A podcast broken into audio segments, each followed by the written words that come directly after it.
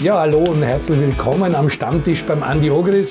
Andi Ogris, wir freuen uns mit Ümit Korkmaz haben wir zuletzt einen Freund von dir da gehabt. Willi Kablek ist im Land. Du lebst eigentlich meistens in Istanbul, bist aber nach wie vor in deiner Geburtsstadt Wien sehr viel da, auch weil du gerade die Trainerausbildung machst, bist im B-Kurs in Linderbrunn engagiert und machst, hospitierst bei Rapid 2 warst vor einem Monat ungefähr auch in Dortmund, hast bei deinem ehemaligen Co-Trainer Terzic hospitiert, also ja. dich interessiert das Trainergeschäft. Ja. Und wir haben vor knapp einem Monat in der Heute gelesen, dass du endgültig deinen Rücktritt bekannt gegeben hast. Da hast du wieder mal für Schlagzeilen gesorgt, 33 Jahre und eigentlich, warum geht's nicht? Aber du hast einfach so einen Leidensweg hinter dir, da werden wir einiges hören. Willi Kablak ist für uns natürlich auch interessant, weil er hospitiert beim Stefan Kulowitz, den wir gut kennen, und bei Rapid. Wir wollen ja wissen, was ist bei Rapid los. Rapid ist das Thema schlechthin aktuell, nach dem Ausscheiden im, äh, gegen Vaduz. Und äh, so wie es jetzt nicht läuft in der Meisterschaft, was kommt da, was spürt man da, was würdest du da raten? Du wirst natürlich auch uns einiges erzählen, was mit Beschichters los ist. Die waren überhaupt nicht in der Europacup dabei, weil nur Sechster geworden. Aktuell wieder am guten Weg. Beschichters gehört nach Europa, also da muss was passieren. Du bist zweimal Meister geworden mit Rapid bist zweimal Meister geworden mit Besiktas, für einen 33-Jährigen auch eine stolze, eine stolze Trophäensammlung. Aber es wäre wahrscheinlich mehr gegangen. Erzähl einmal, warum jetzt einfach nichts mehr geht. Ja, ich habe, ähm, wie du auch erwähnt hast, mit der Verletzung lange Zeit zu tun gehabt. Schulterverletzung. Ja, insgesamt dann neunmal operiert worden, immer wieder versucht zurückzukommen. Dann ja, monatelange Reha, dann wieder probiert, kurz am Platz gewesen, dann war wieder ein, ein Rückfall dann nochmal OP und das ist dann neunmal so hin und her gegangen und ich habe dann jetzt zum Schluss gemerkt, das wird sich jetzt langsam nicht mehr ausgehen und ich habe dann mich entschieden, die, die Karriere zu, zu beenden. Ja. Bitte so eine Verletzungsgeschichte, Andi. Äh, du weißt es, äh, wie sehr Verletzungen Sportler treffen können. Die Austria-Familie hat trotz 3 zu 0 in Hartberg am Wochenende auch sehr geweint, weil El Scheibe sich das Kreuzband am anderen Knie gerissen hat. So eine Verletzungsgeschichte ist für einen Sportler einfach Gift. Naja, es ist, das kommt auf den Kopf vom Sportler an, nicht? je nachdem wie das ist. Aber bei Melscheibe ist halt jetzt, dass es zweimal hintereinander passiert. Kreuzbandel in so jungen Jahren ist natürlich nicht leibend. Nur dazu ist es jetzt das andere Knie, also nicht das operierte Knie, was ja eh noch fataler wäre. Aber es erwartet ihn eine harte äh, Reha und er muss sich wieder zurückkämpfen. Aber da ist es halt wichtig, dass du im Kopf klar bist und dass du deine Ziele wieder setzt und dass du einfach das nimmst, weil im Fußball ist es halt so, oder generell im Sport ist es so, dass du mit den Verletzungen, die kehren zu einer Karriere einfach dazu.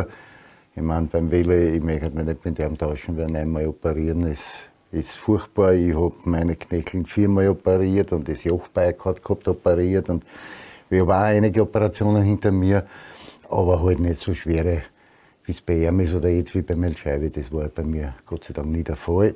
Aber die Wahrheit ist, wenn du im Kopf bereit bist, wieder anzuschließen, dann kommst du meistens stärker retour. Aber man muss halt geduldig sein. Bei Willi muss er sagen, neun Operationen nur in der Schulter, sonst mhm. bist du ja bei 15 oder so etwas. Also es war ja nicht nur die Schulter, aber die Schulter war letztendlich das, das dir quasi das Genick gebrochen hat, damit die Karriere nicht mehr fortsetzen können. Und ist eigentlich eine sehr arge Geschichte, weil man hat das ja lange nicht richtig erkannt. Du hast MRT gemacht und im ersten MRT haben die Ärzte wahrscheinlich genau da hingeschaut, wo du dein Problem gehabt hast. Das hat sich dann entzündet. Äh, erzähl mal ein bisschen, was war da falsch? Also das war Heimspiel 2011 mit Besiktas. Ich bin ganz blöd nach einem Kopfball aufgekommen. Äh, in dem Moment habe ich eigentlich ganz wenig, nur ein bisschen Schmerz verspürt. Aber nach dem Spiel, ein, zwei Tage später, habe ich so an den Rippen Probleme gehabt, unter der Achsel. Das war so eine Stelle, wo ich nicht hinkomme und hat mal Probleme bereitet. Dann bin ich zum Vereinsarzt, der hat mich zum MRT geschickt, ohne Diagnose. Also da war weder was kaputt noch was gerissen. Ich habe mich halt gewundert. Die einzige Möglichkeit war, ja, weiterzumachen. Danach habe ich aber nach ein paar Monaten gemerkt, es wird schlimmer. Ja. Da muss halt irgendwas sein, aber wenn du keine Diagnose hast, dann ist es halt schwierig, auch, auch dem, dem Arzt mitzuteilen. Der Arzt sagt, da, da ist nichts. Dann nochmal äh, zum MRT, wieder ohne Diagnose. Dann habe ich langsam im Alltag auch gemerkt, ich habe Probleme bei, bei alltäglichen Bewegungen, beim Haare trocknen oder wenn es mit dem Auto fährst, das Lenkrad drehen und immer wieder dieses Schmerzsignal dann verspürt. Auch aber weitergemacht, ähm, ja, Training, also kein einziges Training ausgelassen. Keinen anderen Arzt kontaktiert? In dem Moment noch nicht, weil äh, man weiß ja nicht, dass was Schlimmes passiert ist. Ich habe das immer so verdrängt auch. Ja. Man, man, will ja spielen als Fußballer. Man denkt sich, ja, da ist halt nichts. Das wird wahrscheinlich weg sein nach ein paar Monaten. Aber ja, da lügt man sich einfach selber dann an. Und ich habe das dann teuer bezahlt, ja, Monat, äh, Jahre später. Dann im Jahre 2018 hat man einfach dann gesehen, dass bei dem MRT, wo sie gesagt haben, da war nichts, doch ein, ein Muskel abgerissen war unter den Rippen, aber da schaut halt gar keiner hin. Ansatz, also wirklich etwas sehr genau. Spezielles. so ein Muskel reißt eigentlich nur bei einem Autounfall, wenn das Auto von hinten aufprallt. Dass es am Fußballplatz passiert, ist wirklich eine absolute Rarität. Ich glaube, ich bin der einzige Fußballer, dem das, dem das passiert ist. Sogar der Arzt war halt auch, auch verwundert, der hat das nicht glauben können. Ich noch weniger, aber ja, es ist passiert. Und zu dem Zeitpunkt war dann die Entzündung schon so groß oder war es schon so fortgeschritten, dass das also die Heilung dann schwierig war? Oder? Ja, also man kommt dann bei einer Operation schwer dahin, weil alles so eng ist, viele Nerven da vorbeilaufen. Und es war dann auch schon chronisch. Ich habe mit dem Arm, also ich habe den, Arm, den rechten Arm fast überhaupt nicht mehr benutzen äh, können am, am Fußballplatz und dann über 100 Spiele, glaube ich, so gemacht. Und es beschäftigt einen dann natürlich. Du, du, hast Schmerzen, es wird nicht besser, es wird eigentlich schlimmer, man sieht gar nichts. Mhm. Und ich glaube, der Moment hat mich dann ähm, eigentlich so auch psychisch kaputt gemacht. Ja. Und in deiner Karriere quasi gebremst und auch das Ganze dann zu einem Ende braucht, wo du jetzt einen Schlussstrich gezogen hast und Richtung Training gehst. Ja. Ich meine, Willi ist ein Wahnsinn, weil ich glaube, du warst als Siebenjähriger bei Post SV zwei Tage lang. Ein Training, ein Match gegen die Austria Knaben und dann hat gleich Rapid zugeschlagen, hat dich geholt. Dann warst du mit 16 bist hochgezogen worden in die Kampfmannschaft, hast mit 16,5 Jahren debütiert und dann ist wirklich Schlag auf Schlag gegangen, weil du hast jede U19, 20, 21 beim Nationalteam super gespielt, hast tolle Erfolge gehabt, Halbfinale mit U19, der berühmte vierte Platz mit Paul Kludowatz in Kanada, U20 bis Meister geworden zwar mit Rapid. Alles in sehr, sehr jungen Jahren. Also hast du einen schnellen Erfolg gehabt? Ja, es war, ähm, wie gesagt, war, eine schöne Zeit, mit 16 dann für Rapid debütieren zu dürfen. Kann mich noch erinnern, wie, wie nervös ich da war für einen, für einen jungen Spieler, wenn man da, wenn der Trainer dich dann ruft und du ziehst das Aufwärmlevel aus und, und kommst dann gleich rein. Das waren so ja, Gänsehautmomente, die ich halt nie vergessen werde. Auch die U20-WM dann, das erste Debüt für Österreich. Also in jungen Jahren habe ich da schon sehr, sehr viel erlebt. Länderspiele hast halb so viel wie der Andi, du bist bei 31 und hast ein Tor und das ausgerechnet gegen die Türkei, ist natürlich auch was sehr Besonderes, oder? Genau, ja, halt immer wenn ich auch, auch in Istanbul bin und wenn mich die Leute darauf ansprechen, sage ich 31 Länderspiele und ein Tor. Darfst raten gegen wen?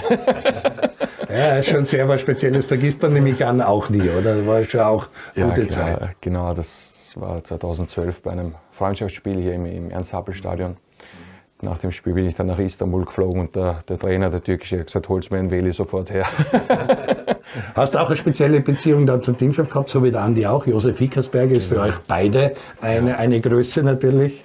War schon ein spezieller Trainer für dich auch. Ja, also, Beim Verein und beim, bei der Nationalmannschaft. Oder? Genau, ich, eigentlich habe ich dem alles zu verdanken. Ja. Der hat mich mit 16 spielen lassen bei Rapid Wien und dann ins Nationalteam auch geholt.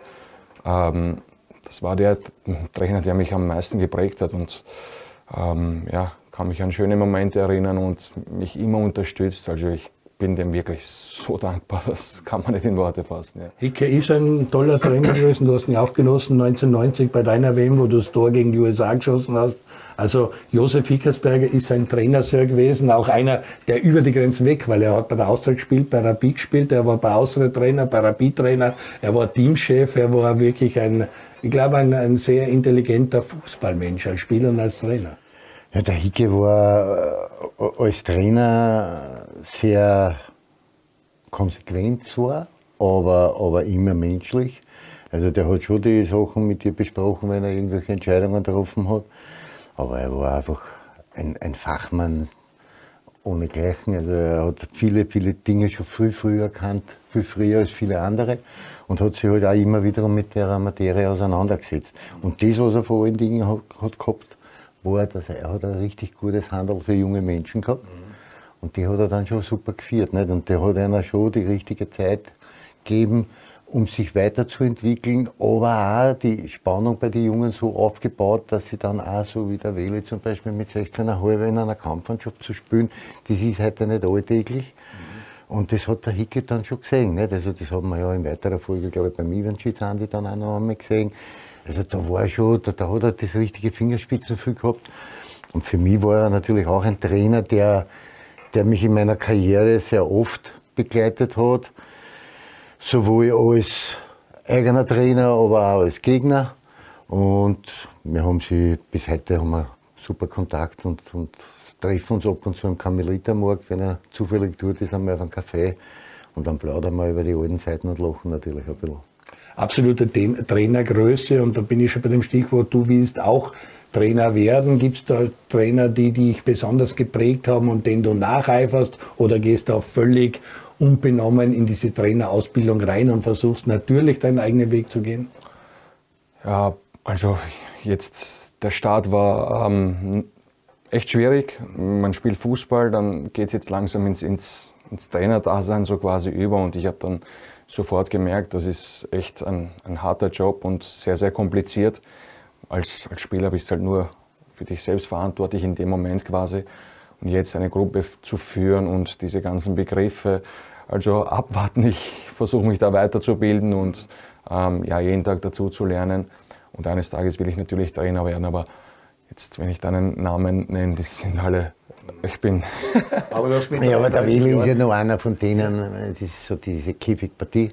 Ja, ja, das ist noch einer, da ist der 16er oder 16er ja, und nicht die Box. Nicht? Und diese, diese Dinge nicht. Und dann. Keine falschen nein, nein, Switchen und umschalten und was weiß der Kuckuck, was alles heute so modern ist. Ja, weil du gerade Vokabel lernen. Die neuen Begriffe, die, die, die der Oliver Leder in der Trainingausbildung halt so einstellt. Die musst du, weil früher hast du gesagt, wo, muss ein Zehner kennen, hast du gesagt, da muss ich Spielgut lesen können und die Situation schnell erkennen. Entweder du, heute heißt es antizipieren und er muss, was weiß der Kuckuck, an beiden Blicken, ja, ja, ja, ja, nicht mehr. Aber ist hochinteressant und ist natürlich für dich jetzt auch eine Möglichkeit, um das, was du vielleicht am Ende deiner Spielerkarriere nicht mehr erleben durftest, jetzt vielleicht im Trainer-Ding auszuleben. Ob es dann am Ende Cheftrainer wird, ob Co-Trainer wirst, ja. oder? Das Staff hat sich ja auch in eurer Zeit extrem vergrößert. Wir reden von Hickersberger, der allein am Platz gestanden ist, noch einen Tormann-Trainer gehabt hat. Ja. Aber es heute siehst Staff, du hast das ja auch gemerkt mit der Sitz dazu mal, wie der ja. dein Co-Trainer war und wie groß das Staff geworden ist. Also da hat sich eine einiges getan. Ja, also für mich war halt immer klar, ich, ich will im Fußball bleiben. Das war, äh, stand nie zur Diskussion. Und wie eben erwähnt, so viele Betreuer jetzt bei Besiktas und jetzt auch während der Hospitation beim Kulo. Also ich bin da gestanden da bei der Trainingsplanung und was für Daten und äh, jeder einzelne Spieler wird bis aufs kleinste Detail überwacht. Das war zu äh, meiner Zeit, das war überhaupt nicht Vor allem Und auch die Infrastruktur jetzt, es ist alles, also man sieht, wie sich der Fußball auch entwickelt, auch, auch im Nachwuchs dann. Und ja, ich war sehr, sehr überrascht. Würde mich interessieren, weil mir hat es immer sehr imponiert. Ich möchte mich kurz dazwischen einhakeln. Nicht? Für die Zuschauer, schaut euch an jetzt noch genau an, ne? der hat noch schwarzes Haar. es wird nicht lang dauern im Trainergeschäft, wie es da sitzen, so wie der Peter die, oder ich mit den grauen Haaren, das geht dann ziemlich schnell. Nein, das ist natürlich komplett anders und den ganzen Umgang und das Pädagogische und die Probleme und äh, die ersten elf sind ja nicht das Problem, aber den 16., 17., 18., 19. Kaderspiel bei Laune zu halten, ihnen zu sagen, du bist einmal nicht dabei, keine falschen Versprechungen machen. Also, äh, wie du sagst, der ganze Job, Trainer, das wirst du jetzt erleben und äh, kriegen wir auch mit. Da ist viel Schmerzensgeld dabei, aber das ist komplett arge Herausforderung und du bist inzwischen ein Manager für ein Team im Staff und da wollte jetzt eigentlich ein bisschen nachhocken beim Kulowitz Du machst es bei der Rapid 2 und du sagst auch schon die Rapid 2, die in der zweiten Liga spielt, mit Videoanalyse, Datenanalyse, Konditrainer, Individualcoaches für Angriff, für Defensive, Tormantrainer sowieso. Also äh, bist du überrascht, dass in der zweiten Liga eigentlich schon so viel Staff notwendig ist? Ähm, das kann ich nicht so be beurteilen. Also ich habe nicht alle Trainer kennengelernt jetzt in den letzten Tagen. Ich bin erst seit zwei Tagen da. Aber natürlich von dem, wie die Spieler bekommen jetzt Videos und mit, mit taktischen ähm, Begriffen wird das zusammen vermittelt auf die WhatsApp-Gruppe oder auf die Mailadresse über wie Transfer und so. Also es, ich bin echt ähm, sehr, sehr überrascht. Hast du ja auch miterlebt bei den Violets schon, also dass da wirklich äh, die modernen... Äh, du musst die, du musst die komplett umstellen. Ne? Also Welle ist, habe ich gesagt, ist nur einer von, von, dieser Käfigpartie. Und, und was, wenn wir früher einmal ein Match uns anschauen haben müssen, einen Gegner, dann sind wir in irgendein Kammerl verschwunden in den Hotel, wo wir einquartiert waren und haben Videokassetten eingeschoben und haben sich halt 90 Minuten angeschaut, weiß ich jetzt nicht, Türkei gegen Irland und weil wir gegen die Türken gespielt haben. So, das war unsere Videoanalyse. Heute ist das ganz anders. Heute kriegen die Spieler eigene Sticks, die hängen sie an, sehen genau einer Position, einen Gegenspieler, wo der Stärken, Schwächen und dann wird darauf aufmerksam gemacht, was er da oder eigentlich dagegen zu machen hat und darüber hinaus, was er in der Offensive zu leisten hat, dass er da drüber kommt, weil man dort halt die Fehler sieht. Das ist die, heute wird nichts mehr in Zufall überlassen. Nicht? Also da ist schon sehr viel Technik dahinter und sehr viel Wissenschaft dahinter, weil du siehst das ja auch bei den Matchen, da haben heute alle das GPS drinnen, da wird, werden alle Daten überwacht, wie viel schnelle Läufe, wie viel langsame Läufe, wie viel Sprint, wie, wie hoch war das Sprinttempo, wie viele Stundenkilometer hast, wie oft warst du auf 30 Stundenkilometer, wenn du da schneller bist, das sind, können da alles zerlegen. Ich bin schon dafür, also diese Datenüberwachung ist richtig gut, und, aber ich bin halt nur ein Trainer, ich schaue eine und ich merke mir erstens einmal die Situationen, ich brauche nachher nicht ein Video, dass ich weiß, was in der Sekunden war und was falsch war, das kann einer so auch sagen. Aber es ist für, für zwei Monate später ist es gut. Wenn du heute einen Spüler hast, der, äh, wo du merkst, die Formkurven geht ein bisschen runter und dann kannst du die Auswertungen anschauen, dann sagst du, okay, du hast da, da beim Training ein bisschen nachlassen, da beim Training nachlassen. In Summe ist es jetzt also, jetzt sitzt er mal draußen. Und wenn er dann kommt, sich beschweren, dann kannst du ihm aufrechnen und dann kannst du ihm die Daten vorlegen. Für das ist es richtig gut.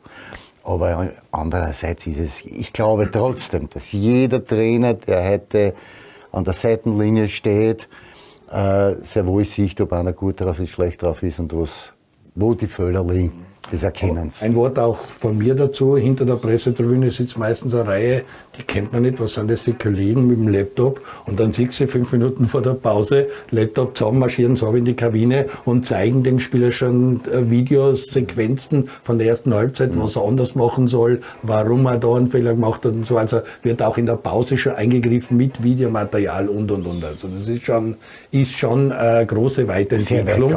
und auch die jungen Spieler sind wissbegierige, die ja. wollen wollen das auch erfahren und wollen das haben und so. Naja, wenn es früher mal zu einem Trainer gegangen war und hast dann gefragt, warum trainieren wir das? Hat er gesagt, weil ich sag und aus. Ja. Heute geht es nicht mehr. Heute, heute geht es nicht mehr, mehr. Nicht? Weil heute sagt er, naja, ich will aber jetzt eine genaue Antwort, um es dann zeigen. Aber das ist, deswegen sind die Trainerstaffs auch heute so groß, weil du dich ja nicht um jeden wirklich hundertprozentig kümmern kannst. Nicht? Du musst es halt dann delegieren an deine Kollegen, was du in deiner Staff hast. Nicht? Und der Videoanalytiker, zu dem sage ich hoch zu, nimmst du halt einmal den rechten Außendecker und zeigst ihm, wo er falsch gestanden ist, wo er gut operiert hat, wo er früher ausschirmen hätte müssen, wo er nicht ausschirmen hätte sollen. Zeig ihm das, schneid ihm was zusammen und dann kannst du dich darauf verlassen. Also du musst da heute schon sehr gut delegieren können und überwachen können. Bei einem Platz selber ist für den Trainer heutzutage eigentlich nur mehr der Job, dass er das alles überwacht und schaut, dass seine Leute so funktionieren. Manager-Tätigkeit. Genau, so ist es. Äh, Ümit hat auch gesagt, vielleicht hätte es ihm gut getan, wenn er in eine Akademie gegangen wäre und vorbereitet wurde, weil er ist auch so der Käfigkicker, wie der Andi sagt, Instinktfußballer, der dann auf einmal sehr schnell durch die Decke gegangen ist und beim Bundesligaverein war und seine Karriere gemacht hat. Äh, auch du bist so ein Käfigkicker und in Wien hat es viele solche Leute gegeben, die auf der Wiesen in Florisdorf oder im Käfig aufgewachsen sind. In Istanbul habe ich den Eindruck gehabt, dass es noch mehr ist, weil du bist gelandet, da bist eingefahren, hast überall Licht gesehen, weil in jedem Käfig ist auf Kunstrasen gespielt worden. Ist heute noch so, dass Istanbul Fußball der Sport ist, wo an jeder Ecke ein Ende, wo ein Käfig steht, gespielt wird? Ähm, also die Käfig jetzt nicht mehr, sondern die spielen auf den Straßen, auf den engen Straßen da, da wenn du da vorbeifährst, sind Navi angesichts da wenn du da vorbeifahren muss, siehst du die, die Kleinen mit die, mit die Bälle herumspielen und okay. Tore aufgelegt und so. Das ist halt noch immer quasi, aber auch dort, die Zeit entwickelt sich, viele Plätze werden jetzt neu gemacht und mhm. Ähm, die Infrastruktur verbessert sich.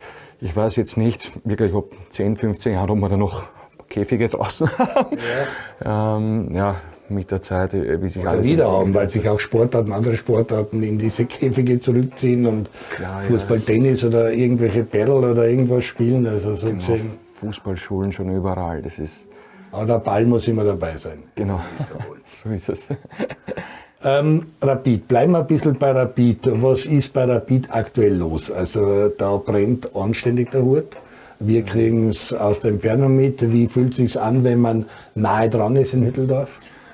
Also man merkt schon, es ist keine angenehme Situation. Ich war jetzt bei dem letzten Heimspiel im Stadion und man merkt Unruhe. Die Leute haben eigentlich wenig Hoffnung. Der, ähm, die Mannschaft ist verunsichert, da will keiner den Ball haben. Das überträgt sich auch auf die Tribüne.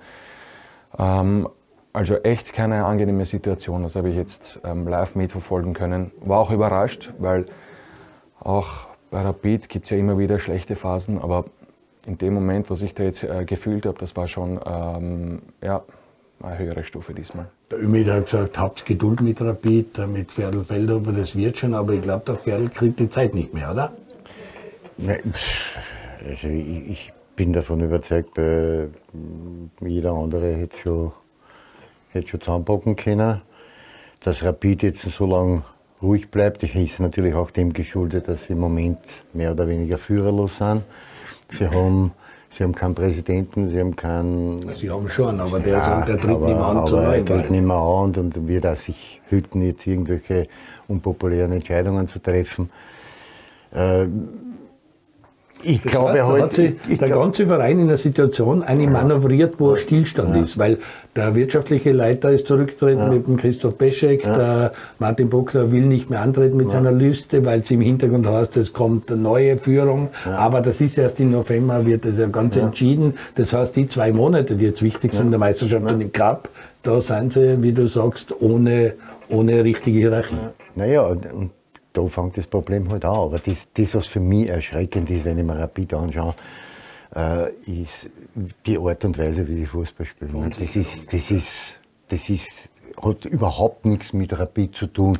Rapid war immer eins hast du bei Rapid, wenn du ins Rapid-Stadion gegangen bist und du hast ein Match geschaut, hast du der Wahnsam verlassen können. Die sind gefahren und gerutscht und da sind die Fetzen geflogen. Wenn sie nicht gut gespielt haben, dann hast du wenigstens das Gefühl gehabt, jetzt reißen sie. Und das habe ich im Moment, wenn ich mir Rapid anschaue, nicht. Die Verunsicherung bei den einzelnen Spielern ist schon dermaßen groß, dass sie alle schon in die Hosen scheißen, wenn sie einen Ball kriegen. Der Wille sagt es eh richtig. Und keiner will eine Verantwortung übernehmen. Wenn wir uns, äh, der Grühl, bestes Beispiel, schaut euch an, was der voriges Jahr wieder gespielt hat, wie der, der sensationelle Partien spielt. Und im Moment, im Moment dermaßen läuft er seiner Form noch. Und es kann ja immer wiederum passieren, dass ein, zwei, drei Spieler meinetwegen in eine Formkrise fallen oder in eine Tief fallen, aber da sind es ja 20. Da sind es ja 20, du kannst ja eine hauen, wem du willst. Schau dir den Guido Buchstahl an. Den habe ich die letzten zwei Jahre in der deutschen, zweiten deutschen Liga beobachtet, wie der dort umgeriert hat und wie der gut war. Und wenn du den jetzt noch ausschaust, das ist alles ein Wahnsinn. Und da muss man dann schon ein bisschen hinterfragen, warum und wieso. Nicht? Also, wir haben ja das, eh, wie der Ümit da war, haben wir ja das eh thematisiert vor dem Vaduz-Spiel, dass, dass vielleicht dieses, dieses, dieser Plan mit zwei Mannschaften, eine spielt da und eine spielt da, total in die Hosen gegangen ist. Das Rotieren hat auch nicht gut da. Es ist trotzdem so, wir haben da einen Fußballer mit Herz und Seele sitzen, der wird ja das bestätigen. Ich als Spieler, ich will jedes Match spielen. Und ich will kein einziges Donnerstag, draus Sonntag, sitzen. Und das geht nicht. Weißt du, und wenn ich dann, ich komme nie in einen Rhythmus. Ich komme nie in einen Rhythmus rein, wie, dass ich Tempo aufnehme. Ah, der Krül kommt aus der Krise nicht raus, wenn ich den immer wiederum draus sitzen lasse und dann lasse ich ihm 20 Minuten noch spielen und dann nächstes Match spielt er wieder von Haus aus, spielt immer mit anderen Nebenspielern. Du kommst in keinen Rhythmus rein, du kommst, die, die, die Rädchen gingen nicht eins ins andere, sondern das gab's auseinander. Und da haben wir, meiner Meinung nach, hat bei Rapid haben einen großen Fehler gemacht. Und das, deswegen geht dieser Schuss nach hinten los. Aber und man ja muss jetzt noch warten. sportliche Führung, dass sie zum Beispiel das Hartberg-Spiel verschoben haben. Das ist gedeckt durch die Regeln, aber wo sie gesagt haben, wir wollen uns auf Alles Vaduz klar. vorbei und so. Das ist auch noch Ja, ja, dazugekommen. Das, äh, wir lachen heute alle drüber, weil wir sagen, äh, aus was für einem Grund muss ich Hardback verschieben, wenn ich gegen Vaduz daheim spiele. Alles gut. Aber das war das Spiel des Jahres für Rapid immens wichtig, weil sie da in die Conference League reinkommen haben wollen und da geht es um viel Geld. Dass ich das dann verschiebe, ist okay.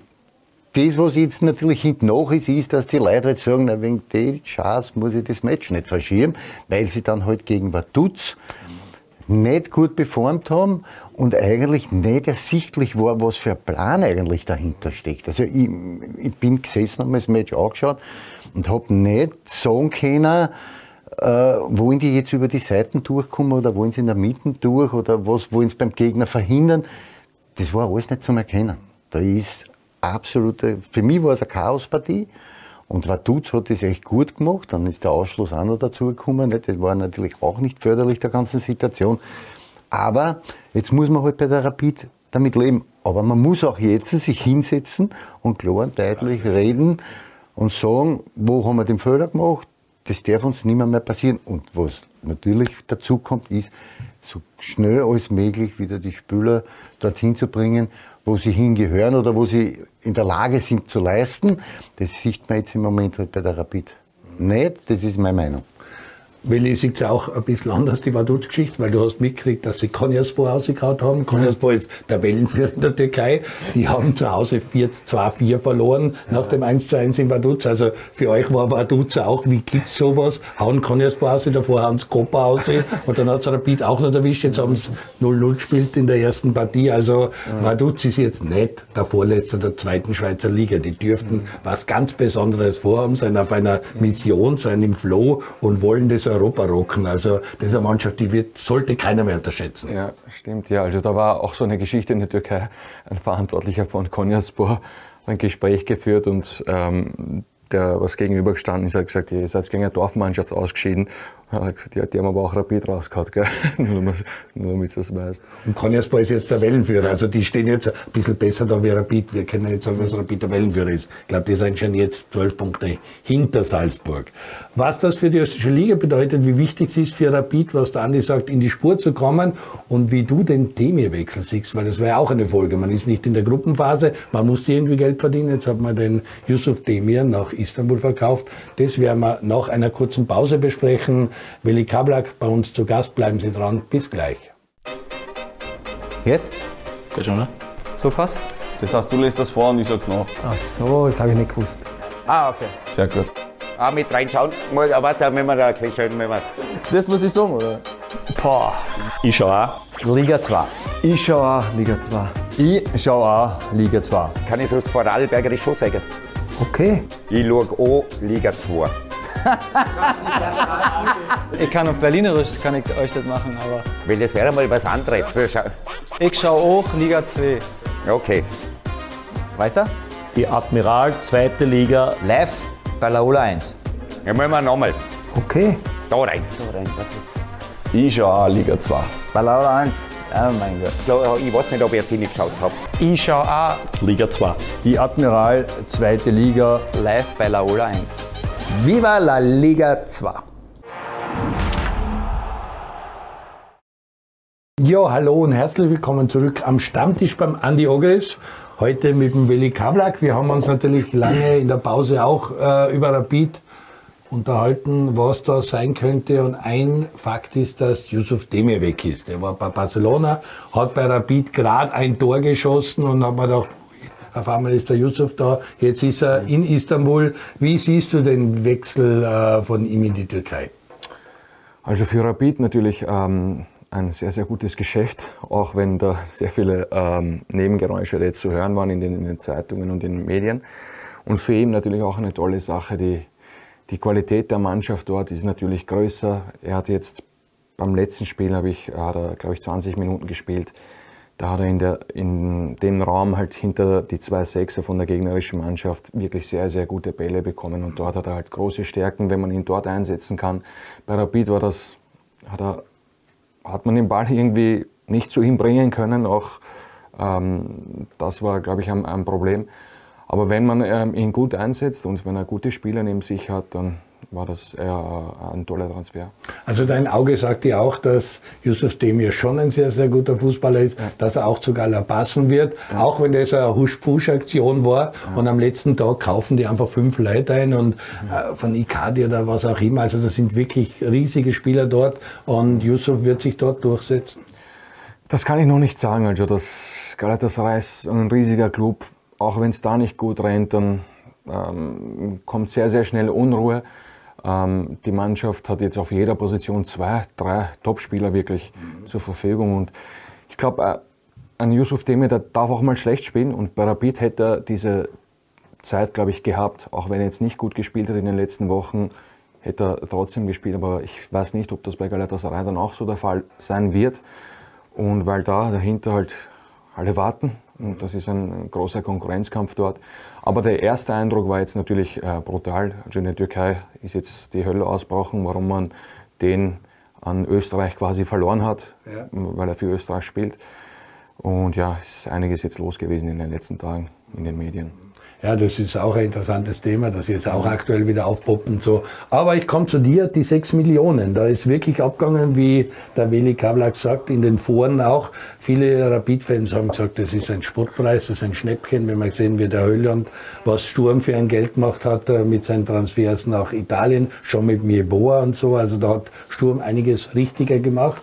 Und äh, siehst du es als Notverkauf, die 6 Millionen gutes Geld mit Nebengeräuschen Boni bis 10 Millionen?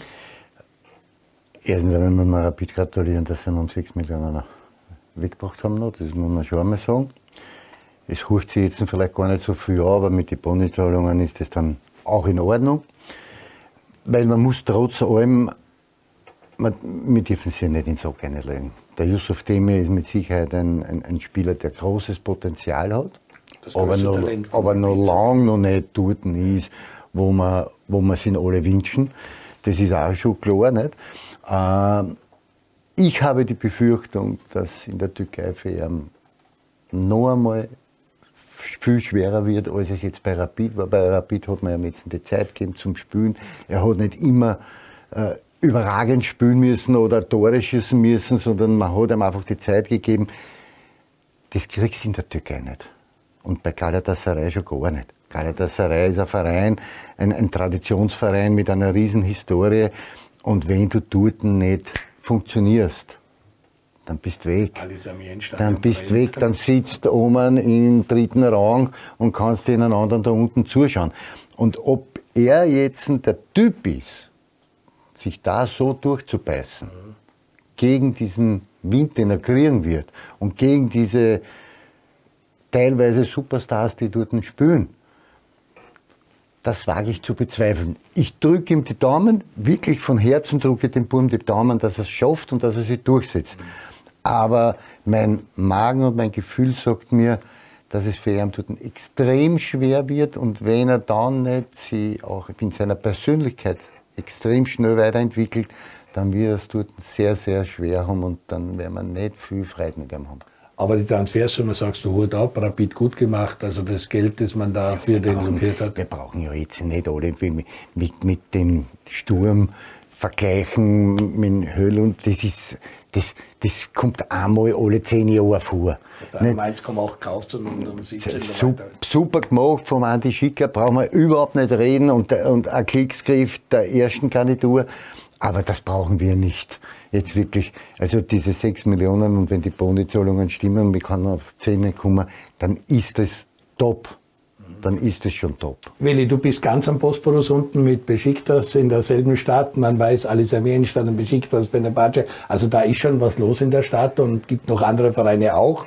Äh, das, was der Andi angesprochen hat, der Yusuf Demir ist bei Rapid schon in Watte gehüllt worden. Also wir Medien sind nicht an ihn rangekommen, weil wir den einmal einladen von Stammtisch, nein, gar nicht, weil er hat mit den Medien gar nicht gesprochen, musste keine Medientermine machen, weil halt Yusuf Demir ist und behutsam aufbauen, dann wissen wir großes Management, die Familie, alles. Also äh, wie behütet wird er denn bei Galatasaray sein oder wird ihm da sehr schnell der raue Wind entgegenwehen? Ähm, also er wird sich jetzt natürlich, er ist jetzt auch keine 17 mehr, äh, langsam auch den Interviews stellen müssen, nach den Spielen, vor den Spielen, Seine Leistung wird immer bis aufs kleinste Detail äh, bewertet werden. Jetzt beim letzten Spiel hat er wirklich eine sehr, sehr gute Leistung gebracht und in, überall in den sozialen Medien sieht man jetzt seine Aktionen. Und, aber es kann auch in, in die andere Richtung gehen, wenn es nicht gut läuft und auch wie der Andi erwähnt hat, es ist ein riesiger Konkurrenzkampf. Also die schauen sich nach Topstars um. Jetzt wie in der Transferzeit werden wir sehen, werden die Spiele jetzt beurteilen, wen brauchen wir wieder und da werden wieder große Namen in den Medien kursieren und vielleicht werden es wieder dann zuschlagen. Vor allem die offensiveren Positionen, da stehen sie ja voll drauf, die, die, die Türken. Und ja, ich glaube auch nicht, dass es einfach für ihn sein wird. Und auch, er hat ja noch nicht, ähm, er kann diese Persönlichkeit noch nicht haben. Er hat, war kein Stammspieler. Also als ich dann in die Türkei gewechselt bin, habe ich 150 Bundesligaspieler bei Rapid gemacht und auch ähm, mal gespielt, mal nicht gespielt, gute Phasen gehabt, schlechte Phasen warst gehabt. Zweimal Meister, warst in der Nationalmannschaft. Also Genau, ja, dann spielt man ein paar Wochen nicht, das beschäftigt einen, aber man kommt da wieder raus, man gibt im Training wieder Gas und das hat er alles noch nicht erlebt. Und deswegen glaube ich, kann er noch nicht die Persönlichkeit haben. Aber wir werden es in den nächsten Monaten ähm, sehen, was da aus ihm äh, passieren wird. Ja. Ümit Korkmaz war total baff, was aktuell gerade für ein Managerspiel gespielt wird in der Türkei, in der türkischen Liga, wie sich die Manager überbieten mit Transfers und wie da mit Spielern gehandelt wird und dabei der türkische Nachwuchs und die türkischen jungen Spieler eigentlich ein bisschen auf dem Weg bleiben. Wie siehst du die aktuelle Entwicklung in der Super League? Also ja, es ist immer schwierig für türkische Spieler. Also auch im Nachwuchs bei Besiktas gibt es wirklich Top-Spieler, aber es ist ganz schwer, da, da oben ranzukommen, weil es einfach keine Zeit gibt. Ja. Weil sie den Namen nicht haben, weil die großen Namen wahrscheinlich Nein, ich- irgendwie, irgendwie drängt sich bei mir, ich- weil ich, ich habe natürlich auch ein bisschen beobachtet, diesen türkischen Nachwuchs. Und irgendwie drängt sich bei mir dann immer so der Verdacht auf, dass bei denen im eigenen Land, die, die im eigenen Land spielen, das ist zweite Garnitur. Und wenn du heute, so wie der Welle, in Wien aufgewachsen bist und in Wien eine Karriere machst, äh, sprich Rapid und im Nationalteam dort spielst, dann hast du, wenn du dann in die Türkei kommst, hast du ein ganz anderes Standing wie der eigene Nachwuchsspieler. Und das ist in der Türkei schon ein bisschen komisch, weil die haben richtig gute junge Kicker. Aber die müssen alle in jungen Jahren den Weg ins Ausland suchen, um dann heimzukommen in die Türkei und dort auch das richtige Standing zu haben. Wenn die nur in eigener Nachwuchs aufgehen, zählt das genau nichts dort. Du musst zuerst im Ausland gewesen sein, dann kommst du und dann hast du die Akzeptanz. Erinnert dich das ein bisschen an die 90er, Anfang 2000er Jahre bei uns, auch in Österreich, Natürlich. wo man noch auf ausländische Spieler Natürlich. gesetzt hat und der eigene Nachwuchs einfach nicht so zum Zug Und da war es auch, ich meine, zu uns, ich kann, ich, kann ja nur, machen, kann ja nur jetzt über meine Zeit reden, wie ich dann ins Ausland gegangen bin. Da waren in Spanien waren drei Ausländer erlaubt. Ich- Da hast, da hast du dich durchsetzen müssen. Nicht? Weil da ist, also jeder Verein hat nicht nur drei gehabt, sondern hat halt fünf gehabt. Und da sind zwei Ausländer immer auf der Tribüne rumgesessen. Nicht? Und da hast du dich durchbeißen müssen. Nicht? Und das ist das, was ich halt sage, und der Willi hat es ja gerade gesagt, nicht? der Yusuf hat, hat diese Erfahrung noch nicht. Er hat einfach diese Erfahrung noch nicht. Er war bei Barcelona, dort hat er das erste Mal einschnuppern dürfen, aber da hat er natürlich mit diesen ganzen Superstars, da sagst du ja alles auf, was du mitnehmen kannst. Ich hoffe, dass er das auch gemacht hat. Nicht? Und dass er das jetzt in der Türkei ein bisschen für seinen Vorteil nutzen kann. Aber es ist halt trotzdem so, in richtigen Gegenwind, du hast es selber gesagt, hat er ja da dann noch nicht gekriegt, weil wir ja alle davon überzeugt sind, was er für fußballerische Qualitäten hat. Das wissen wir ja alle. Der Weli, das weißt du, das weiß ich, das wissen alle, was zuschauen. Dass der Bur Fußball spielen kann und richtig gut kicken kann, das wissen wir. Aber er hat es jetzt noch nicht bewiesen über einen längeren Zeitraum. Also ich rede von einer, von einer Zeit von, von sechs Monaten oder einmal einer Saison. Eine Saison durchgehend gute Leistung und zwar immer wiederum dazwischen, was bei jungen Spielern immer erlaubt ist, mit ein bisschen ein Loch dazwischen. Aber generell muss die Kurven immer so nach oben gehen, weißt du, was ich meine? Und das hat er ja noch nicht in die Beine. Und das hat er auch noch nicht in seinem Herzen drin und im Kopf drinnen. Und jetzt komme ich zu Galatasaray, das gespickt ist mit Superstars, mit Leid. Und glaub mir's, wenn du dort hinkommst, der, der was jetzt um seinen Platz ziehen muss, der scheißt sich nichts um einen Yusuf Demir. Der haut ihn beim Training dreimal aus die Schuhe. Und dann wird man schauen, hält er dagegen oder hält er nicht dagegen? Hält er dagegen, dann hat er eine gute Chance, dass er es schafft. Aber wenn er sich dann versucht, ins, wieder ins, ins, ins Schneckenhaus zurückzuziehen, weil er das nicht aushält, dann wird es schwierig werden. Willi, äh, wir wissen, wie der Fußball tickt am Bosporus. Das ist alles. Und wie du schon gesagt hast, das gehen dann die Videos äh, in die sozialen Netzwerke viral. Wie siehst du die ganze Medienlandschaft dort im Vergleich zu Österreich? Ist da in Österreich die geschützte Werkstatt und ist es sehr ruhig im Vergleich zu den äh, Medien in der Türkei? Ja, das, das auf jeden Fall. Also, weiß nicht, wie viele Tageszeitungen dort gibt. Es wird nur über Fußball berichtet. Also man muss sich das mal anschauen. Super League-Spiel das Spiel ist aus, da geht, geht, man die Kanäle durch und die besprechen jede einzelne Situation. Da sind vier Ex-Fußballer in dem Kanal, in dem anderen Kanal noch vier Ex-Fußballer und die, einer Besiktas, einer Galatasaray, einer Fenerbahce und die gehen jede Aktion durch. Schiedsrichterfehlentscheidung, warum hat der Trainer so entschieden? Also da wird auch kritisiert, das ist, da wird wirklich nicht Rücksicht genommen, wie auch der Andi gesagt hat, denen ist das wurscht. Also darauf muss ich Demi genau, einstellen. Ja. Damit muss er leben lernen, wie du sagst, mhm. vor den Pressen, vor den Spielen ja. und nach den Spielen sich auch den Fragen stellen. Da wird er nicht ja. umhinkommen, weil da ist er nicht so in Watte gehüllt, wie er es bei Rapid war. Ja, genau. Ich habe das eine Anekdote auch von mir selbst. Als ich das erste Spiel bei Besiktas gemacht habe, habe ich echt keine gute Leistung gebracht, komme am nächsten Tag nach Hause und der Verein hat einen vereinseigenen Sender. Und ich, ich schalte um, sehe da, es sind vier Experten und der eine sagt, Bitte, wer hat denn den geholt? Wir haben 20 im Nachwuchs. Ehrlich? habe ich gesagt, herzlich willkommen. also das ist, ja. das ist die Medienwelt in Istanbul, mit der man auch lernen muss, umzugehen und ja. sich anpassen muss und sich der Sache stellen muss. Also du warst ja dann aber Kapitän bei Besiktas, du warst auf einem richtig guten Weg, bist zweimal Meister geworden und hast dort auch über 100 äh, Pflichtspiele gehabt. Also ja. Naja, da hat er, der Billy hat die Erfahrung von Rapid schon mitgebracht und vom National Personal, den wir mitbringen. Also das, was, das sind so Sachen, die, ich weiß nicht, ob Rapid ihm was Gutes getan hat, dem Yusuf, dass er ihm überhaupt nicht zu Medientermine gehen lassen, dass er sich nie stöhnen hat müssen. Ich, weiß nicht, ob das so gut ist. Weißt du, man muss auch die Jungen bei Zeiten schon darauf vorbereiten, weil jetzt kriegt das. Tut fragt kein Mensch nach. Die kommen halt in der Schwammerl hin und stellen da Fragen und du musst antworten. Antwortest einmal nicht, Schwamm drüber. Aber wenn du das zweite Mal nicht antwortest, bist du weg. Die reden die Wege. Du hast gesagt, er hat gute Momente gehabt, es war schön zum Anschauen, er ist begnadeter Fußballer, da sind wir uns alle einig. Wie siehst du ihn körperlich? Was muss er denn als nächstes angehen, machen? Wir sehen den einen oder anderen Spieler, für mich auffällig gerade Keins bei Köln, der richtigen Körper aufgebaut hat und jetzt auch viel präsenter ist bei den Standards und alles. Dem hier sind da schon noch körperliche Defizite, muss er daran hart arbeiten, weil es zur Sache geht? Ja, also ich glaube, ähm, wenn man ihn auf, auf den Flügel spielen lässt, da kommen diese Defizite zum Vorschein mit der, mit der Schnelligkeit vielleicht, dass er nicht halt weg vom Gegner kommt und, und dann äh, abschließt oder ähm, einen Stangelpass oder in die Mitte spielt. Aber halt im zentralen Mittelfeld, jetzt wo er bei Galatasaray gespielt hat, reingekommen ist, da sieht man, wie, er, wie stark er auf engem Raum ist. Und ich glaube nicht, ich weiß nicht, ob man dann sagen kann, du bist physisch zu schwach. Also in, in da, wo viele Leute sind, also wo es eng wird, da findet er eigentlich immer eine, eine, eine gute Lösung.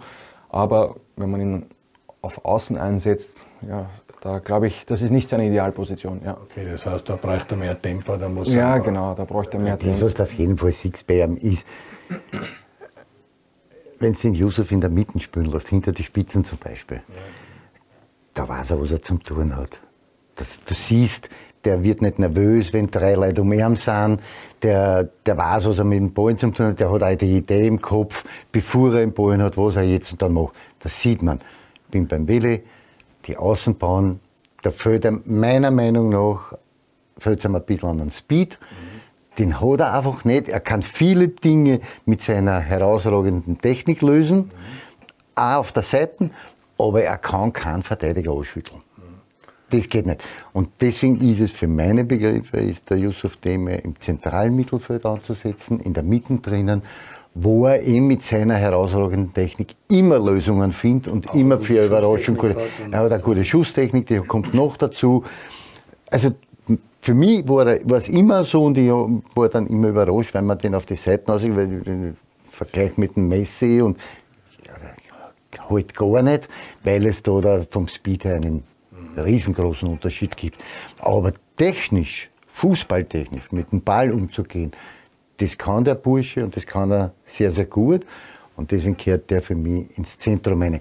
Da ist es auch dann nicht so wichtig, dass ich diesen großen Speed habe, sondern da nutzt man die Technik, dass ich, da brauche ich oft nur einen halben Meter Platz, dass ich eben zu einem Abschluss komme. Bevor, wenn ich auf der Seite am Ball kriege, muss ich erst einmal den Verteidiger ausschütteln, dann kommt der nächste, den muss ich wieder vorbei. Da fällt es dem Yusuf für meine Begriffe halt ein bisschen an dem Speed. Im Zentrum, glaube ich, da kann er sich durchsetzen und ich hoffe, dass Galatasaray da dran bleibt und ihm wieder die nächsten Chancen auch immer wiederum im zentralen Mittelfeld gibt, weil dann sehe ich eine kleine Chance, dass er sich dort durchsetzt. Auf der Seite draußen sehe ich sie nicht. Die ersten Einsatzminuten haben wir mal gezeigt, also Sie wollen ihn zentral spielen lassen. Ja, genau. Also auch ähm, der Trainer äh, hinter die Spitzen eingesetzt. Mhm. Ähm, der Unterschied halt bei Rapid, wenn er da gespielt hat, ich habe ein paar Spieler beobachtet, dann, er ist dort, er will die Bälle haben, aber er bekommt die Bälle da nicht. Und dann kommt er zurück, verliert er extrem viel Kraft, viel Substanz. Dann nimmt er sich die Bälle dort, wo es eigentlich äh, nicht gefährlich ist. Aber bei Galatasaray hat er jetzt drei, vier Bälle wirklich in den Raum reingespielt bekommen. Da dreht er sich um und dann geht er, da sieht man schon dann die, die Qualität. Aber er braucht Zeit und gibt man ihm die oder nicht. Ja. Trabzonspor war ja auch ein sehr überraschender Meister und Trabzon haben wir schon besprochen mit dem Ümit. Sehr spezieller Titel, sehr spezielle Stadt. Ja. Ich glaube, Ümit hat auch ein Nahverhältnis. Ich glaube, dort sogar geboren, wenn ich da ist. Jetzt ist Konyaspor vorn. Jürgen Galla, Besiktas, Fenerbahce auf das reagieren. Einer von den drei muss ja fast Meister werden. Ja, ja, die müssen. Also Alle es ist auch, Meister. ja, also, äh, das Problem jetzt auch ist mit der äh, Vierjahreswertung, also der türkische, ja. der Fünfjahreswertung, der türkische Meister spielt jetzt Qualifikation Champions League. Mhm. Und die drei Großen, die vier Großen müssen jetzt wirklich eins, zwei, drei, vier annehmen, weil wenn die in Europa sind, die holen Punkte in der Europa League, vielleicht nicht, nicht in der Champions League, aber in der Europa League auf jeden Fall. Und das hat man in den letzten Jahren jetzt nicht gehabt. Manchmal, also Galatasaray 13., Besiktas 6., glaube ich, äh, letztes Jahr. Und die Punkte fehlen dann, ja. Und die vier werden jetzt, die müssen Gas geben und ich glaube, dass 1, 2, 3, 4 sein wird dieses Jahr. Okay. Ja. Wer holt den Titel? Leg dich fest. Ich glaube Besiktas, ja. Okay, musst du jetzt sagen, Nein, ich hab, äh, dein Herzschlag nach wie vor Besiktas. Das merkt man aber ja. auch, weil sie gut in die Saison gestartet sind. Sechs Spiele, vier Siege schon in der Meisterschaft. Ja, und auch ich habe das Testspiel gegen Sampdoria gesehen, wirklich. Das ist 1-1 ausgegangen, aber sie sind körperlich wirklich fit. Man sieht zusammenhängende Aktionen. Das sind sehr, sehr gute Spieler geholt, auch vielleicht ähm, von der Qualität her jetzt nicht die besten, aber ich glaube, die Spieler, die sie gebraucht haben. Und ja, ich bin überzeugt davon, dass sie eine äh, große Rolle um den Titel spielen werden. Ja. Mhm. Und wie siehst du das, was der Andi angesprochen hat, die jungen türkischen Spieler, die zum Teil sehr gut sind, der hat rund um Fenerbahce, weil der Austausch gespielt hat, auch den türkischen Nachwuchs beobachtet, das sind gute Spieler, müssen die wirklich den Umweg übers Ausland gehen? Oder was ratest du jungen, talentierten türkischen Spielern? Also es hängt immer mit der Vereinssituation ab. Also ich glaube, in den letzten Jahren haben die großen Vereine wirklich so viel Schulden gehabt und da war auch dieses Financial Fair Play. Die haben die Spieler, also die wollten ausländische Spieler holen, konnten, konnten sie aber nicht. Das war für die Jungen gut. Jetzt hat Besiktas zum Beispiel einen jungen Spieler aus dem eigenen Nachwuchs zu Glasgow Rangers verkauft, den anderen zu Torino verkauft. Da haben sie Chancen bekommen. Ich, also jetzt derzeit Galatasaray, wie Sie jetzt wieder investiert haben, gibt es Financial Fair Play noch oder ist es jetzt äh, aufgehoben worden? Weil ursprünglich dachte ich, dass jetzt das nicht mehr so möglich ist, dass die so viel Ablöse bezahlen. Barcelona macht da was sie wollen. Also das ja, ist die großen Vereine. Ist, PSG, ja. wir kennen das eh, schwierig ist. Aber wir haben es zum Beispiel in Österreich mit Salzburg, die deponieren dann ihre Talente von Wolfsberg bis weiß ich wohin. Mhm. Äh, ist das in der Türkei möglich, dass dann Istanbuler Vereine zu kleinen Vereinen irgendwo äh, nach Izmir, Trabzon oder irgendwo hingehen oder geht das in der Türkei nicht so leicht? Weil man einmal beschickt das, immer beschickt das oder wie schaut das aus? Nee, also es ist schon so, dass die dann Spieler auch verleihen, wenn sie sehen, sie haben jetzt wird schwer für sie, äh, da einen Platz in der Mannschaft zu finden. Das kommt schon öfter vor.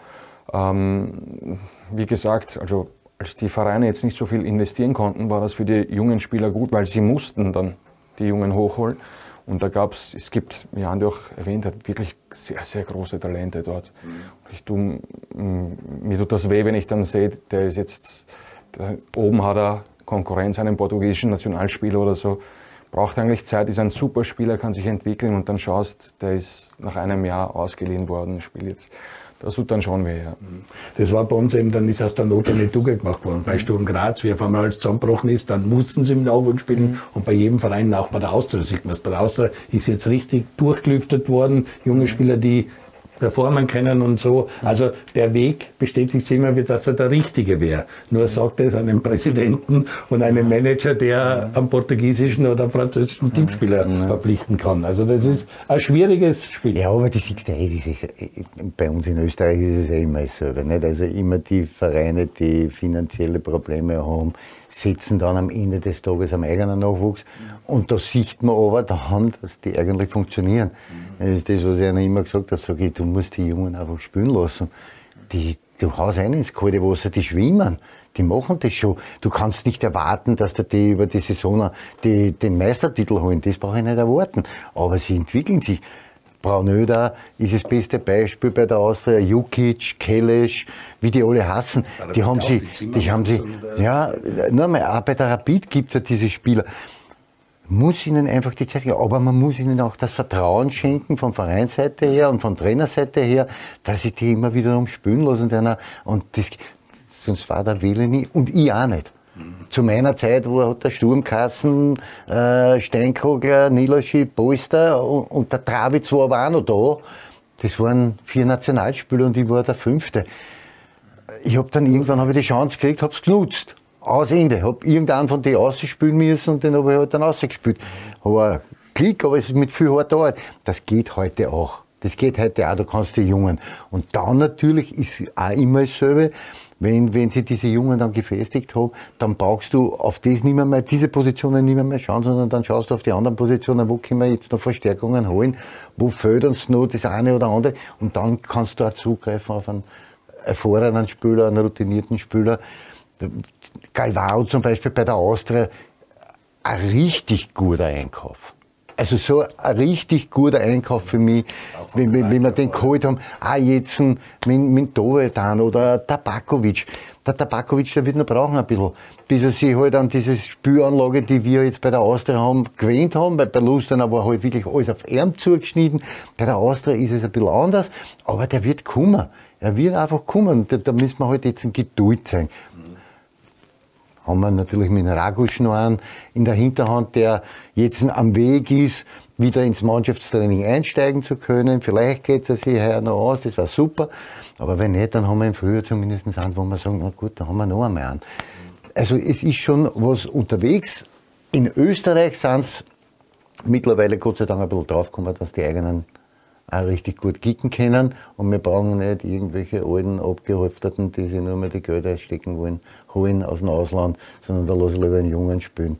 Und dann, dann, bin ich gut beraten. Ist natürlich auch, wir haben es hier auch oft angesprochen, Fluch oder Segen Red Bull Salzburg. Wir sehen, dass die auch vieles richtig machen. Die sehen sich auch als Ausbildungsverein, lassen Jungen spielen, holen nur unter 23 Spieler, entwickeln die Spieler, auch wenn sie sie auf ganz anderes Niveau holen mit Millionenbeträgen. Aber immerhin, es wird da durch, also da ist durchgängiges System da, das gesehen wird. Und das wird ja bei Rapid genau gerade kritisiert, dass kein System sichtbar ist.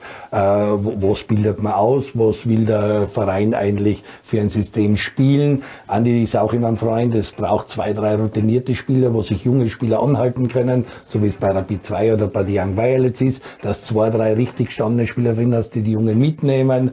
Äh, ist das vielleicht auch bei Rapid ein Problem, dass die Hierarchie nicht so passt oder dass die alten Spieler wie ein Burgstaller, weil für mich ist auch überraschend, der hat bei St. Pauli performt und ist marschiert und hat äh, Abschlüsse gehabt und so. Na, auf einmal ist er weg, auf einmal sagt er zwar nach dem Spiel, spricht er an, was ihm taugt hat, versucht seine Mitspieler mitzunehmen, aber es passt irgendwie, es ist keine Hierarchie da, es ist kein System erkennbar. Wie wichtig ist sowas? Ah, ich glaube, man sollte auch schon mit erfahrenen Spielern ergänzen, also nicht nur mit jungen Spielern, sondern als zwei, drei auf wichtigen Positionen, die viele Spieler gemacht haben, eine ähm, lange Karriere schon äh, hinter sich haben, dass das wirklich sehr, sehr wichtig ist für junge Spieler auch. Und deshalb mit, nur mit jungen Spielern glaube ich nicht, dass es über einen längeren Zeitraum funktioniert. Das sieht man auch bei Rapid, ja. Mhm. Also die Mischung macht es dann aus und ja. dann müssen halt die Alten vorausmarschieren und auch in der Kabine ihre, ihre Arbeit liefern, damit es besser ausschaut, wie es jetzt gegen Wolfsberg ausschaut. Ja, oder? aber weil du jetzt vorher gesagt hast, da muss ich bitte, Peter, da muss ich noch einmal kurz einhakeln. Wir wollen wir wollen in Österreich, wollen wir auch natürlich dieses durchgängige System. Kampfmannschaft spielt jetzt im Sommer ein 4-3-3 und dieses System soll durchgängig bis nach unten gehen. Das heißt aber auch für uns, dass wir im Scouting-System, in all diesen Dingen auch diese Spieler scouten müssen und dann zum Verein holen müssen. In jungen Jahren schon. Weil du kannst nicht, mit jeder Mannschaft im Nachwuchs kannst du nicht ein 4-3-3 spielen. Das geht nicht, weil du einfach das Spielermaterial nicht dazu hast. Das heißt, wir müssen schon viel, viel früher anfangen zum Nachdenken, was wollen wir, wo wollen wir hin und das ist dann ein Prozess, der fünf, sechs Jahre dauern wird. Weil dann habe ich dieses Spiel halt bei mir. Das hat ja bei Salzburg genauso lang gedauert. Das war ganz Das war, früher Ajax. nein, das ist, Genau bis der Ralf Rangnick gekommen ist und mit, dem, mit der Axt dazwischen gefahren ist und gesagt hat, so, aus, wir holen nur mehr. Unter 23 Spieler, die müssen schnell sein, die müssen eine gewisse Größe haben, Ende der Durchsage. Und dann hat das angefangen zu fruchten. Das war aber auch ein Prozess, der sicher sehr, sehr lang dauert hat. Erinnern wir sich zurück. Das war so, für österreichische Verhältnisse war es ausreichend, deswegen kann ich nicht neun Jahre hintereinander Master werden. Aber für die internationale Geschichte ist es sich dann auch nicht ausgegangen.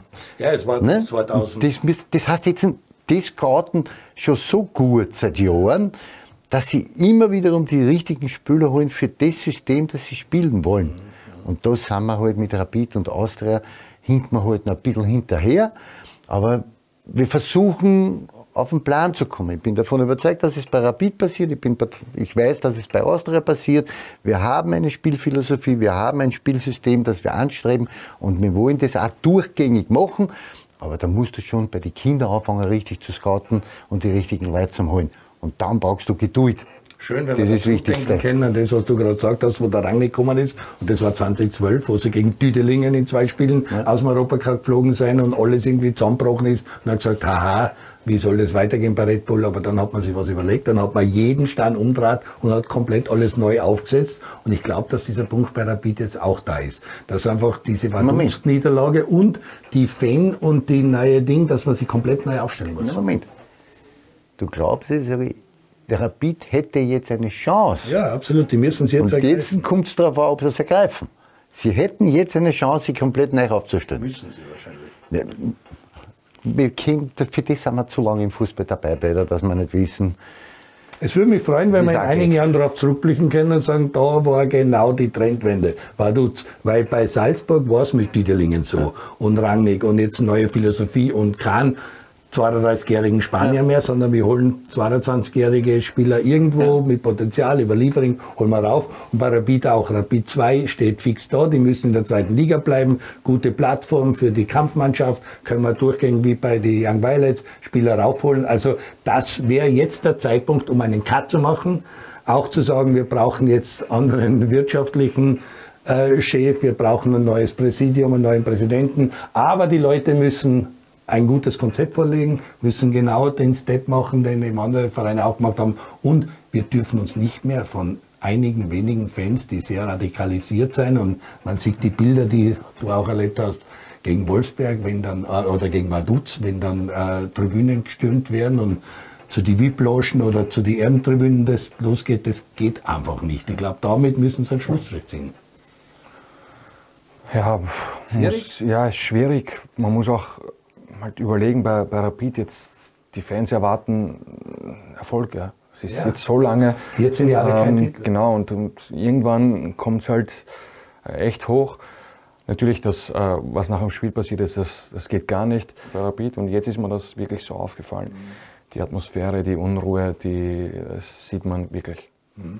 Ja, wir wünschen Rapid, dass sie aus der Krise rauskommen. Sie müssen rauskommen, weil Österreich braucht Rapid, Rapid braucht äh, die Bundesliga. Die Ich wünsche mir, dass aus der Krise kommen, wenn wir sie überholt haben. Und wenn es dann hinter uns sind, soll es aus der Krise kommen. Ja, du redest ja leicht. Ihr seid im Europacup, äh, fahrt nach Polen, spielt Lech Posen und Ja, genau. äh, seid auch in der Meisterschaft auf einem guten Weg. Das Minus wurde schnell umgedreht. Äh, jeder Dreier hilft Ja, aber ich habe auch und nicht so. vergessen, dass wir die letzten zwei Jahre auch gespielt haben um einen Lauberg-Pokal. Ja, eh. Nicht? Also das nicht Wiener vergessen. Vereine, wir machen schon, das ist unser 55. Stammtisch und wir haben schon viel bedauert, wie eigentlich in Wien der Fußball nicht so gut ist, wie er in Salzburg, in anderen Städten funktioniert, weil halt Rapid und Austria einen anderen Rucksack an Tradition haben und vieles schwieriger war, Rahmenbedingungen schwieriger waren. Aber wir freuen uns, dass du bei Rapid hospitierst, dass du dem Stefan Kulowitz das eine oder andere erzählen wirst, dir einiges abschauen wirst, äh, werden deinen Weg weiter verfolgen, wünschen dir alles Gute und dass endlich auch gesundheitlich das Ganze läuft, weil 15 Operationen das langt. Andi, dir danke ich, dass du mit dem Willi Kablak wieder einen hochinteressanten Gast Norman den nicht vergessen, gell? Schaut sich einen Norman genau an. Ne? Blaue Haare In einem Jahr oder ist er schneeweiß? Wobei es fängt an. Das ist, das, ist, die, das, die vielen Rapid-Spieler, die es jetzt live im Stadion angeschaut hat. Also, das hat einiges bewirkt. Bleiben Sie bei uns dran. Wir haben weitere Gäste. Wir werden nächste Woche mal schauen, was sie rund ums Nationalteam tut. Man fährt nach Frankreich, spielt in Paris, hat dann Kroatien zu Gast und Europacup geht Schlag auf Schlag Champions League, Europa League, Conference League am Stammtisch beim Andi Ogris. Wir wünschen euch eine schöne Woche, alles Gute, gesund bleiben.